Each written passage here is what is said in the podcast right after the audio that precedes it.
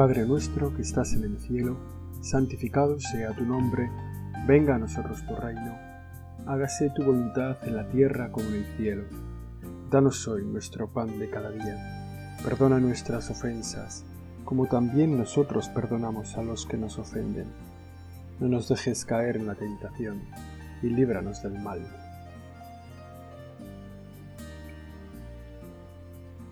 Empezamos este tiempo de oración con el Padre Nuestro, la oración que nos enseñó Jesús. Sabemos que el que está aquí con nosotros, que nos acompaña, que cuando nosotros damos una vuelta a nuestro corazón, a nuestra alma, allí nos lo encontramos esperándonos, atento a nuestras palabras, deseoso de escucharnos. Sabemos que en este tiempo de oración con esas palabras nos acercamos a Él y la realizamos. Realizamos la oración pidiéndole lo que necesitamos. Pero es frecuente también empezar este tiempo de oración con un, con un acto de la presencia de Dios, con un tomar conciencia de la presencia de Dios. Y de eso va esta oración. En este momento de nuestro día, en este momento de nuestra vida, cómo tomamos conciencia de la presencia de Dios. ¿Cómo lo podemos hacer mejor? Estamos aquí contigo, Señor, para que nos enseñes tu presencia, para que nos enseñes a darnos cuenta de que estás ahí, para que nos enseñes a darnos cuenta, a agudizar nuestros oídos para escuchar tu voz. Dicen que los niños pequeños, cuando nacen, se tienen que acostumbrar a reconocer las voces de las personas que tienen cerca, para saber diferenciarlas, para saber quién es la madre, quién es el padre, quiénes son los hermanos. De alguna forma reconocer la voz.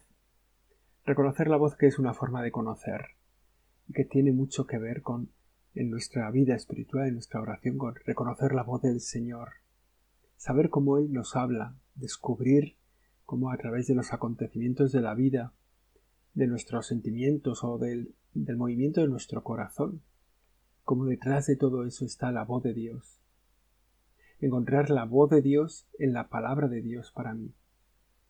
Bueno, es una misión, ¿no? Y al comenzar este tiempo de oración, decimos, ¿no? Que, que una manera de encontrarnos con el Señor es haciendo un acto explícito de su presencia. Digamos, tomar conciencia directamente de su presencia. Muchas veces empezamos la oración con una oración que dice así. Señor mío y Dios mío, Creo firmemente que estás aquí, que me ves, que me oyes. Te adoro con profunda reverencia. Te pido perdón de mis pecados y gracia para hacer con fruto este rato de oración. Y luego ya cada uno invoca, ¿verdad? A la Virgen María, al Ángel de la Guarda, San José, los santos de nuestro corazón. Pero es, es de alguna forma es, es importante esto, de tomar conciencia. Señor, que estás aquí. Señor, que estoy aquí y que quiero estar aquí mejor de lo que estoy. Necesitamos como un momento de pararnos, de frenar los impulsos de nuestros deseos, del corazón, de la voluntad, de la inteligencia, de la memoria, digamos, frenar esos impulsos que nos llevan a recordar lo que tenemos que hacer, ponernos a trabajar sin darnos cuenta, frenar esos impulsos para hacer silencio, para tomar conciencia de que tú estás aquí. Tengo el recuerdo de una persona que trabaja en los museos vaticanos. Y entonces, cada día, su labor es muy manual, muy mecánica, es prácticamente de conservación, de limpieza, ¿no? del día a día y diariamente atraviesa pasillos preciosos, alucinantes, con un montón de obras muy valiosas, con una cantidad de, de, arte, de ingenio, de ciencia metidos allí, y esta persona atraviesa esos pasillos sin mirar ni a un lado ni a otro. Va directamente a su trabajo y atraviesa muchísimas veces la capilla, la capilla Sistina, para, bueno, para ir de un lado a otro, de una cosa a otra. Y sin embargo, en ese paso de la Capilla Sistina, en ese paso de los pasillos del Museo Vaticano, nunca se queda mirando nada. No le llama la atención. Lo que hay ahí a su alrededor no es un lugar valioso, sino es simplemente un lugar de paso. Con Dios a veces nos pasa lo mismo. Dios que está ahí a nuestro lado, pasamos a su lado y no se nos hace fuerte su presencia, no somos conscientes de que Él está ahí. Quizá estás escuchando esta meditación en una capilla delante del Santísimo. Lo más importante, que te des cuenta de su presencia, que te des cuenta de su presencia, que seas consciente de que Él está ahí y de que está ahí para ti. Nosotros ese frenar el corazón, ese refrenar las cosas de nuestro día a día para poder volvernos hacia el Señor, es un esfuerzo. Hoy queremos pedir al Señor que tú y que yo seamos siempre conscientes de su presencia, que estemos siempre dispuestos a encontrarnos con Él, a hablar un rato con Él, a darnos cuenta de su compañía, de su cercanía, de su misión en nosotros y con nosotros. En el fondo, vale la pena que tengamos en la cabeza siempre esta, esta frase. Yo estoy, yo estaré con vosotros todos los días hasta el fin del mundo. Las palabras del Señor en el último día de su presencia en la tierra, la ascensión, día de la ascensión, dice, yo estaré con vosotros todos los días hasta el fin del mundo. Y esta palabra de Dios no falla nunca. Él está. Él está cada día. Y en cada día no un minuto o un rato, sino en cada día, en cada hora, en cada segundo, está contigo todos los días. Él no se desdice, Él no incumple nunca su palabra. Él está ahí. Él está atento a tu corazón, atento a tus palabras, atento a tus sentimientos. Pidamos al Señor también que se nos despierte, que se nos agudice el ingenio para descubrirlo. Seguramente tú y yo hemos tenido muchas veces la experiencia de que nos falta el Señor. Hemos tenido experiencia de su ausencia. Nos hemos sentido solos, quizá un poco abandonados. Y sin embargo, cuando esto nos pasa, no es el Señor el que nos ha abandonado, somos nosotros los que hemos abandonado al Señor. El Señor no puede faltar, el Señor no se puede ir. El Señor no se puede alejar de un hijo suyo. Pero nosotros sí, nosotros lo podemos alejar, lo podemos poner fuera de nosotros, lo podemos poner lejos, podemos hacer de Él, podemos hacer de su presencia una ausencia. Que no nos pase esto, que no nos pase que la presencia de Dios sea una ausencia de Dios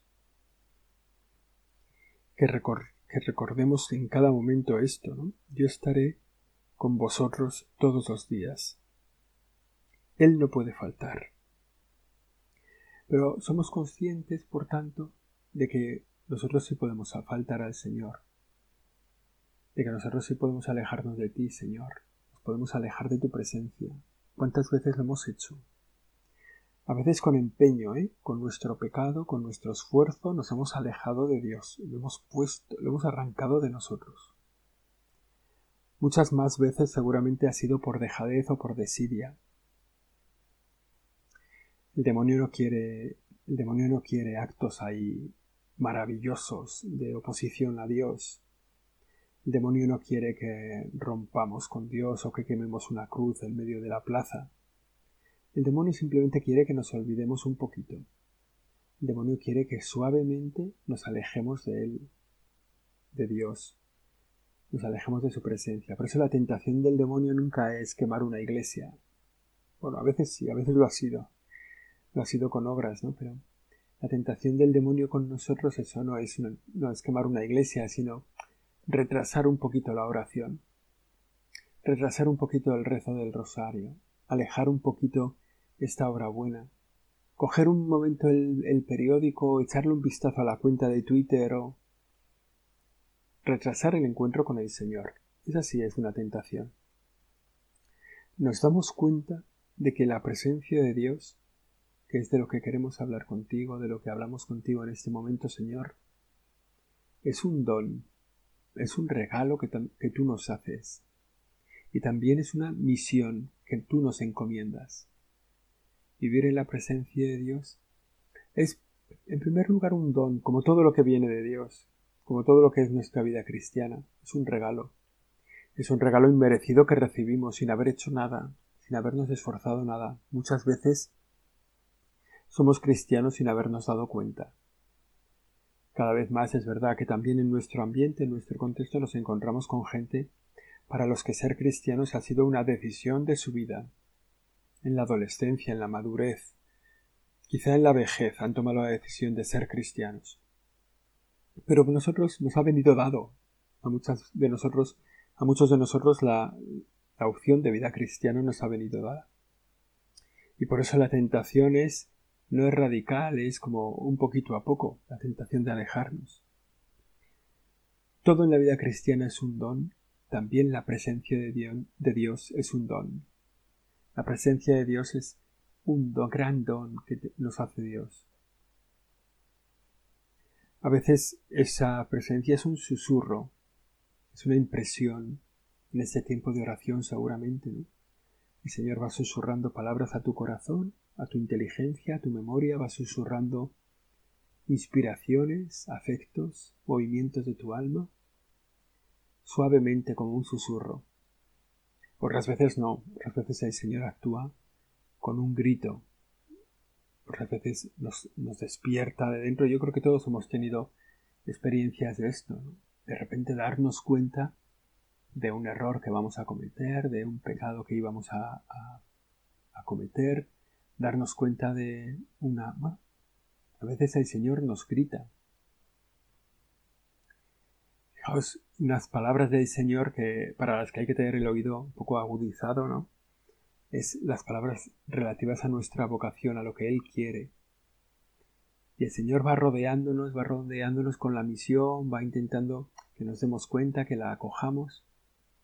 Utiliza la mínima fuerza posible, ¿no? O sea, intenta cambiar nuestro corazón sin violentar nada, les va sugiriendo. Vemos, como decía, en el tema de la vocación, cuando nos quiere confiar una misión. Qué listo eres, Señor, qué bien lo haces, como poco a poco vas metiendo en nuestro corazón una idea, otra idea, una cadena de pequeñas ideas que sin darte cuenta te van moviendo a acometer una misión que el Señor te ha confiado, a acometer un trabajo que Dios ha puesto en tus manos. Pero a veces cuando no somos, cuando no somos hábiles para escuchar esto, cuando ahí nos falla una no, no, estamos atentos a su voz, el Señor eleva la voz con toda su potencia. Fijaos el, caso de Jonás, ¿no? Al que le entrega una misión que Jonás eh, intenta eludir. No, esto no, no es para mí. Yo no soy tan listo, no soy tan valioso, yo esto no soy capaz yo esto no quiero, yo esto no puedo. El Señor lo coge con toda su garbo, con toda su fuerza, lo arroja al mar, lo arrojan al mar, y una ballena lo come y a los tres días lo deja en la costa de la misión que tiene que realizar. La misión de convertir a la ciudad de Nínive, ¿no? Una misión imposible. Las verdaderas misiones imposibles, no las del cine. Bueno, y él, Jonás, eh, cumple esa misión porque ha sido llamada a ella con toda la fuerza necesaria. Es lo como actúa el Señor. El Señor utiliza la mínima fuerza posible para decirnos un trabajo, para encargarnos. Por eso su presencia exige estar atentos. Señor, haznos más atentos a tu voz. Pero cuando no, utiliza toda la fuerza necesaria, hasta que nos damos cuenta de lo que nos está pidiendo. Su presencia es así. A veces estamos días sin darnos cuenta, quizás despistados, haciendo una oración un poco un poco dejada y sin embargo aparece el Señor con toda su fuerza en un momento y nos encontramos vigorosamente en su lado, vigorosamente a su, a su lado. Don y misión. La presencia de Dios es un don y es una misión. El don, como, hemos dicho, porque es un regalo. Él está ahí siempre, como hemos dicho, unas veces discretamente y otras veces ruidosamente. Pero además de un don, la presencia de Dios es una misión, es un esfuerzo, es un trabajo. Tenemos que sentarnos a pensar cuántas veces hoy he estado con el Señor, cuántas veces me he puesto a su lado. Ahora en este tiempo de oración estoy aquí a su lado. ¿Y cuál ha sido mi cita anterior con el Señor? ¿En qué momento mi corazón se ha despertado para elevar los ojos al cielo y decirle gracias, Señor, por estar ahí, ayúdame, Señor, por estar ahí? Bueno, ¿cuántas veces nos tenemos que dar cuenta de la presencia de Dios? ¿Y cómo lo podemos hacer? ¿Cómo podemos hacer mejor esta misión de darnos cuenta de la presencia de Dios? Bueno, debemos utilizar en la medida en que podamos despertadores de la presencia de Dios. Despertadores de la presencia de Dios. La presencia de Dios es un don, como decimos, es una misión. La presencia de Dios sobre todo se educa. O sea, somos capaces de educar la presencia de Dios. De educar nuestro corazón, nuestra sensibilidad, nuestra inteligencia para darnos cuenta. Y eso es una educación. De la misma forma que hay gente que, ve los pájaros y los sabe identificar, los sabe interpretar, sabe en qué situación está cada uno, ve los árboles de la naturaleza y es capaz de decirte, mira, este tiene este fruto, este da estas hojas, estos son los tipos de hojas, este tiene estas raíces, esto tiene florece en primavera o florece más en otra época del año. Hay gente que sabe interpretar los signos de los tiempos hay una vez en el Evangelio que el Señor pone este ejemplo, ¿no? Vosotros que veis una nube en el cielo y sabéis interpretar el tiempo que viene, que sois capaces de decir chaparrón tenemos, porque veis las, nubes de una forma o de otra. Bueno, nosotros tenemos que educar, educarnos para la presencia de Dios. Y eso, esa educación necesita un acompañamiento espiritual. Necesitamos a alguien que nos acompañe alguien que lea nuestra vida y necesitamos una serie como de normas en nuestro corazón. O sea, la presencia de Dios la educa nuestro director espiritual, nuestro acompañante espiritual, y la presencia de Dios la educa nuestras costumbres en la relación con Dios, nuestros hábitos que asumimos, que acogemos en la relación con Dios. Lo primero es la dirección espiritual, una persona que a nuestro lado lee nuestra vida, el libro de nuestra vida, lo lee desde fuera y desde dentro, para decirnos esto necesitas hacer, esto que te pasa significa esto, o para ayudarte a reconocer el paso de Dios en tu vida.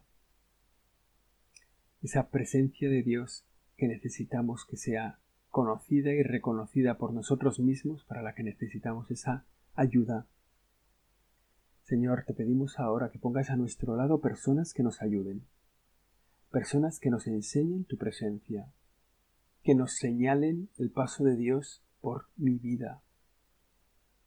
Ponlos a nuestro lado sacerdotes, personas, laicos religiosos que acompañen nuestro corazón, para que podamos vivir nuestra vida de una manera cristiana, en la que podamos reconocerte cristianamente. Y danos también, Señor, despertadores de tu presencia. Es verdad que esto es un trabajo nuestro, el darnos cuenta de que tú estás aquí. Pero haz también que sea muchas veces un don. Hazte visible, muéstrate muchas veces con nosotros. nosotros podemos pensar, ¿no? Si, si no somos muy conscientes, Señor, de tu presencia, qué elementos, qué herramientas puedo ponerle a mi vida para despertar mi corazón, darme cuenta de quién soy, darme cuenta de que tú estás. Es bueno poner en el día, tener en nuestro horario muchos momentos de encuentro contigo. Una visita en la capilla, ¿no? un signo cristiano en mi lugar de trabajo, una cruz en el bolsillo. El otro día me acuerdo en un programa de televisión que, habíamos tratado de que se diera a conocer una actividad que estaba realizando un sacerdote, una actividad que estaba realizando un sacerdote, pues con, muchísima gente para servir a muchas personas necesitadas.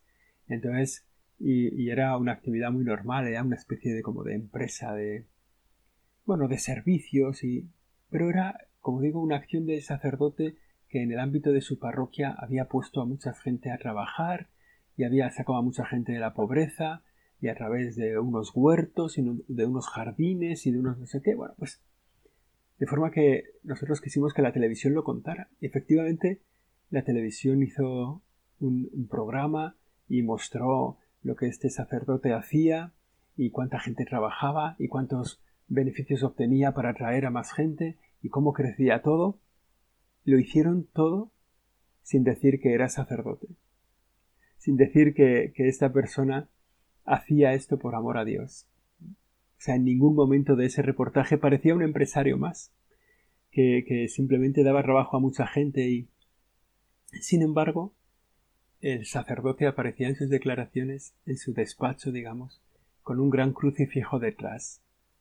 Y entonces se hacía visible la presencia de Dios en el programa, porque al lado del sacerdote estaba siempre el crucificado. Y entonces fue como, como divertido, ¿no? Que, la, que nadie dijera que era un sacerdote y aquello fuera tan presente. La presencia de Dios era tan evidente en las obras que hacía el sacerdote, pero además en las motivaciones, en las intenciones de ese sacerdote que tenía un crucifijo al lado de donde él estaba hablando. Bueno, nosotros para nuestra vida también necesitamos signos de la presencia de Dios. Necesitamos en nuestro lugar de trabajo hacer visible un crucifijo, una imagen de la Virgen, la Madre de Dios, ¿no? Tan preocupada por nosotros que nos ha sido confiada como Madre. Tener en nuestro bolsillo una, una pues a lo mejor el rosario, tener en, bueno, ir poniendo cuadros de la Virgen en algún lugar. Un tatuaje, ¿verdad? A lo mejor un tatuaje. Eso sería divertido, que todos lleváramos un tatuaje que nos recordara nuestra condición de cristianos. No es una novedad, no es una novedad los cristianos de Egipto, que viven allí en minoría desde hace siglos, los cristianos de Egipto que, que vienen prácticamente de los padres del desierto, ¿no? de las personas que se iban a rezar fuera de su ciudad, fuera de su tiempo, pero ya en el siglo, pues eso, en el siglo III, en el siglo IV. Bueno, pues ahí los cristianos que hay allí, los cristianos coptos, se tatúan en el interior, en la parte interior de la muñeca o en el dorso de la mano una cruz para hacer visible su condición de cristianos. Son una minoría, son el 10% de la población, para hacer visible su condición de cristianos y para recordarse a sí mismos la presencia de Dios en su vida. No digo yo que nos tengamos que tatuar, pero, pero no sería malo tener en nuestro entorno recordatorios, despertadores de nuestra condición de cristianos y de la presencia de Dios en nuestra vida ese yo estaré con vosotros todos los días hasta el final del mundo, lo tenemos que hacer visible para nuestro corazón, para que nuestro corazón se lo recuerde habitualmente. Decíamos, ¿no? Signos de esa presencia también nuestras costumbres, incorporar a nuestro horario costumbres cristianas. El Señor nos ha, la costumbre, la vida cristiana, la vida de piedad, ha ido poniéndonos, ¿no? Nosotros rezamos las tres Ave Marías a la noche, o acudimos todos los días a la Eucaristía, el encuentro personal profundo con Dios, rezamos el Ángelus. O sea, intentar despertar, educar nuestra vida cristiana, educar la presencia de Dios, hacernos sensibles, como decíamos antes, ¿no? que tantas cosas que se enseñan y que hay gente que las descubre en la naturaleza y las descubre en los árboles y tal, que haya gente que descubra la presencia de Dios en nuestra vida. O sea, que haya gente que, que, eduquemos ese sentido de decir, Señor, aquí estás, aquí has pasado. Gracias por estar aquí, gracias por haber venido. La, las, es, hacerlo, este, educar esta presencia de Dios, hacerlo también con los niños. ¿no? Sí, yo me acuerdo de, de una familia que le enseñaba a su niño a hacer la genuflexión cuando entraba a la iglesia. Mira, ahí está Jesús, ahí está el Señor, le vamos a saludar haciendo este gesto. O sea, tomar conciencia de la presencia. Una vez en un pueblo, en, un pueblo que, que iba yo a dar catequesis a un grupito numeroso de chavales, pero hacíamos la catequesis en la iglesia y al salir de la iglesia había una, una, luz general junto a la puerta que era como la que apagabas la última y ya se quedaba todo a oscuras. Y una vez saliendo de la iglesia se me ocurrió, les dije a los chicos, Oye, ¿vosotros sabéis dónde está Dios? ¿Dónde está Dios aquí en la iglesia? ¿Dónde está Dios guardado? Estábamos ya en la puerta saliendo. los chavales no se habían fijado, ¿no? Decían, no, pues, pues en la cruz, ahí arriba en la cruz y tal, en la cruz del retablo. O está en aquella imagen de no sé dónde. O está. Entonces apagué la luz, esta general de la iglesia, ahí estamos en la puerta, y lo único que quedó encendido fue la lucecita roja del sagrario. La vela del Santísimo. Y entonces los chavales, claro, como había quedado todo a oscuras, miraron y, y dijeron, ah, pues está allí. Les dije, efectivamente, allí, al lado de la luz roja. En cada iglesia, al lado de la luz roja, está el Señor. Educar la presencia de Dios. Vamos a educarnos en la presencia de Dios. Vamos a pedir al Señor en esta oración que vamos terminando, que, que se haga fuerte en nuestra vida, pero que además nos eduque el oído, la vista, el gusto, para darnos cuenta de dónde está Él en cada momento. Son muchos los enemigos de la presencia de Dios, muchísimos. Bueno, el primero es el demonio, que procurará que no escuches a Dios en todo el día, que hará todo el ruido necesario para que tú no escuches a Dios en todo el día. Y el enemigo utiliza otros enemigos de la presencia de Dios, el exceso de trabajo, el trabajo mismo ¿eh? nos puede llevar a la oración y estar toda la oración pensando en las cosas que tenemos que hacer. El cansancio. El cansancio también es un enemigo para la presencia de Dios. Necesitamos descansar y para eso hay que desconectar y para eso hay que poner una serie, hay que... El móvil, el móvil es el gran enemigo de la presencia de Dios. También en la oración, ir a la oración con el móvil es eh, mirar no sé cuántos WhatsApp, contestar nuestros no sé cuántos tweets. El móvil en la oración solo puede estar en modo avión, porque así podemos leer lo que queramos, podemos eh, hacer el oficio de lecturas, rezar laudes, eh, leer las lecturas, leer el Evangelio, pero sin notificaciones de gente que no es Dios. Dios no se notifica a través de WhatsApp. Dios no se hace presente a través del WhatsApp los enemigos de la presencia de Dios que tenemos que poner entre paréntesis, que tenemos que identificar. ¿no? ¿Qué, impide, ¿Qué me impide a mí estar con el Señor? María Santísima fue la Madre de Dios, es nuestra Madre, y estuvo presente ante Dios mientras Dios estuvo presente en su vida. Siempre está presente en su vida. María Santísima se dio cuenta, aceptó, acogió el don del Espíritu Santo, su gracia, acogió la presencia de Jesús en su vida, fue coronada como reina y señora de todo lo creado. María Santísima es la mujer de la presencia de Dios, la que siempre está en la presencia de Dios conscientemente. Vamos a pedirle que nos ayude a nosotros. Vamos a pedirle que nos ayude a poner en nuestro corazón las intenciones para buscar a Dios en cada momento, que nos ayude a encontrar a las personas que descubran el paso de Dios por nuestra vida, que nos enseñe a las herramientas que nos alejan de Dios tantas veces, los impedimentos que tenemos para la gracia de Dios, que nos haga fuertes en nuestro corazón esta convicción profunda de que el Señor está con nosotros todos los días hasta el fin del mundo. Que María Santísima, la mujer de la presencia de Dios, haga fuerte en nosotros esa presencia, esa conciencia del paso de Dios por nuestra vida. Dios te salve María, llena eres de gracia, el Señor es contigo. Bendita tú eres entre todas las mujeres, y bendito es el fruto de tu vientre Jesús.